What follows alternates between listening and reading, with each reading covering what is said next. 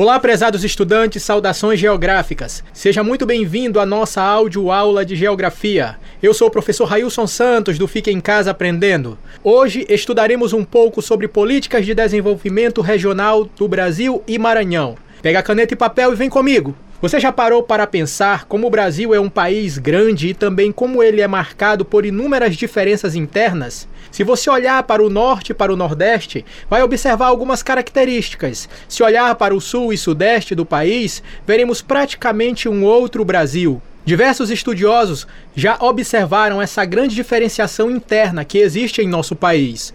O Norte e o Nordeste, há muito tempo, já são vistos como áreas carentes de serviços e pouco desenvolvidas economicamente o Sul e o Sudeste, com áreas bem mais estruturadas, com uma economia forte e grande produção de riqueza. Nesses estudos, tais pensadores começaram a buscar as causas dessas diferenças regionais existentes no Brasil e, após identificadas essas causas, buscou-se elaborar estratégias políticas que pudessem reduzir tais diferenças entre as regiões.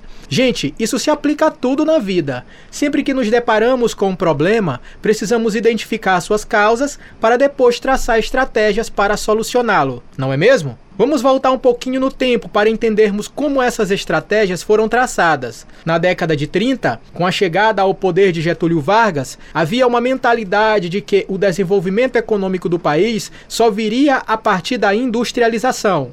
Portanto, a partir dos anos 30, os governantes começaram a investir fortemente em indústrias. A industrialização brasileira só foi possível a partir do acúmulo de capital, de dinheiro mesmo, obtido com a exploração do café. Pois bem, meus queridos, adotou-se no Brasil, a partir de então, uma política de substituição de importações. Ou seja, o que o Brasil precisasse deveria ser produzido nas nossas próprias indústrias e não mais ficar comprando tudo de fora. Dessa forma, teríamos geração de emprego e renda no nosso próprio país. Mais adiante, durante o governo de Eurico Gaspar Dutra, foi implementado o Plano SALT, que consistia na realização de investimentos em setores considerados prioritários como saúde, alimentação, transporte e energia. As estratégias de desenvolvimento eram organizadas e aplicadas por setor econômico, Assim, a agricultura seria alvo de determinadas estratégias econômicas, a pecuária de outras estratégias e assim por diante. Não havia exatamente uma organização para desenvolvimento do país como um todo, alcançando todas as regiões. No governo de Juscelino Kubitschek, entre os anos de 1956 e 1961, foi implementado o Plano de Metas. De acordo com esse plano, Kubitschek acreditava que o Brasil cresceria 50 anos em 5. Nesse período, a urbanização se intensificou. Setores econômicos como os de alimentação, energia, indústrias de base e transportes foram favorecidos, com grande destaque para a indústria automobilística e a indústria de exploração de petróleo. A crítica que se pode fazer ao plano de metas é que ele não representou uma visão integrada e global de desenvolvimento do país, Dessa forma, o modelo de desenvolvimento que se tinha era um modelo dependente de empréstimos do capital estrangeiro, dos recursos financeiros vindos de outros países. Esse plano, meus caros, além de aprofundar as diferenças de riqueza entre as regiões brasileiras, aumentou a dívida externa do país. Entre 1963 e 1964, no governo João Goulart, foi criado o Plano Trienal de Desenvolvimento Econômico e Social. As principais metas eram diminuir a inflação e promover o crescimento econômico. Com a chegada ao poder dos militares em 64, ainda podemos observar que as políticas de desenvolvimento econômico continuaram presas à ideia de que o Brasil só seria desenvolvido se fosse um país industrializado. Entre os anos de 1968 e 1978, foi instituído o Plano Decenal de Desenvolvimento Social. Decenal porque deveria ser aplicado em 10 anos. Por esse plano, foram criadas metas de desenvolvimento de cada região de acordo com as potencialidades econômicas de cada uma. Ei, meu parceiro, não dorme não. Atenção aqui. Quando chegamos no governo de Emílio Garrastazu Médici, o Brasil viveu o que ficou conhecido como milagre econômico. Tal período foi marcado pela realização de empréstimos com instituições internacionais, o que possibilitou uma ampliação do nosso parque industrial e geração de empregos mas também um endividamento externo. Desenvolvimento com endividamento não é nada legal, não acha? De dívida já bastam as minhas. Mais adiante, nos anos de 1972 a 1974, foi elaborado o Plano Nacional de Desenvolvimento Econômico e Social, que tinha como objetivo transformar o Brasil em uma nação desenvolvida, mediante investimentos nos setores de siderurgia, petroquímica, transporte, produção naval, energia elétrica e mineração. Este plano foi bastante aplicado no setor econômico, porém deixou a desejar no setor social, pois o país continuou marcado por profundas desigualdades sociais. O desenvolvimento econômico brasileiro nas décadas de 60 e 70 foi fruto das relações entre Estado, grande empresa e território. Em outras palavras, a ideia de desenvolvimento consistia no seguinte: o Estado criaria as infraestruturas de portos, estradas, energéticas para que uma grande empresa fosse implantada em um espaço. Essa empresa serviria de estímulo para a chegada de novas empresas e, todas juntas, promoveriam o crescimento econômico daquela região. E a criação desses muitos polos industriais tornaria o país desenvolvido. Entre os anos de 1980 e 1985, foi criado o novo Plano Nacional de Desenvolvimento, que tinha como objetivos investir na exportação de produtos do setor primário, agricultura, pecuária e mineração, como forma de superar o declínio econômico e a alta inflação que assolavam o país. Nesse plano, buscava-se também reduzir as desigualdades entre as regiões a partir do aproveitamento das potencialidades econômicas de cada região. As políticas para desenvolvimento do país aplicadas nas décadas de 1950, 1960 e 1970 tiveram êxito em promover crescimento econômico. Realmente aumentaram a riqueza do país. Porém, o progresso foi pequeno no campo social, já que muitas pessoas continuaram na extrema pobreza. No aspecto ambiental, essas políticas trouxeram consequências negativas, visto que a implantação dessas indústrias resultou em profunda degradação do meio ambiente do Brasil.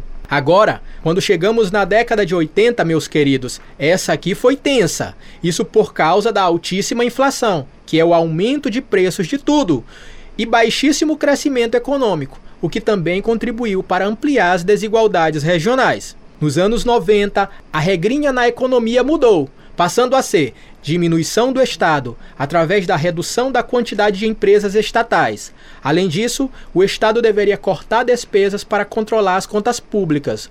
Ou seja, devemos a partir de agora gastar menos do que arrecadamos. Não dá mais para ficar gastando absurdamente, pois isso nos levará a novas crises econômicas e ao endividamento. Além disso, o Brasil passaria a abrir a sua economia para o comércio com outros países. Atenção para cá, pessoal. Quando chegamos no século 21, a partir de 2003, o Estado apresenta-se como aquele que vai promover o desenvolvimento social e regional, induzindo o crescimento econômico. Nesse contexto, foi criado o Programa de Aceleração do Crescimento, em 2007, que consistiu na realização de obras de infraestrutura social, urbana, logística e energética. Contudo, as diferenças de desenvolvimento entre as regiões brasileiras ainda são muito grandes. Agora, galera, vamos tratar sobre as políticas de desenvolvimento do Maranhão? Considerando o período desde 1950, a economia estadual passou por transformações relativas à estrutura agrária e à crescente importância que se deu ao setor primário. A unidade familiar tinha como base a produção extrativa do babaçu, que era encaminhada para exportação.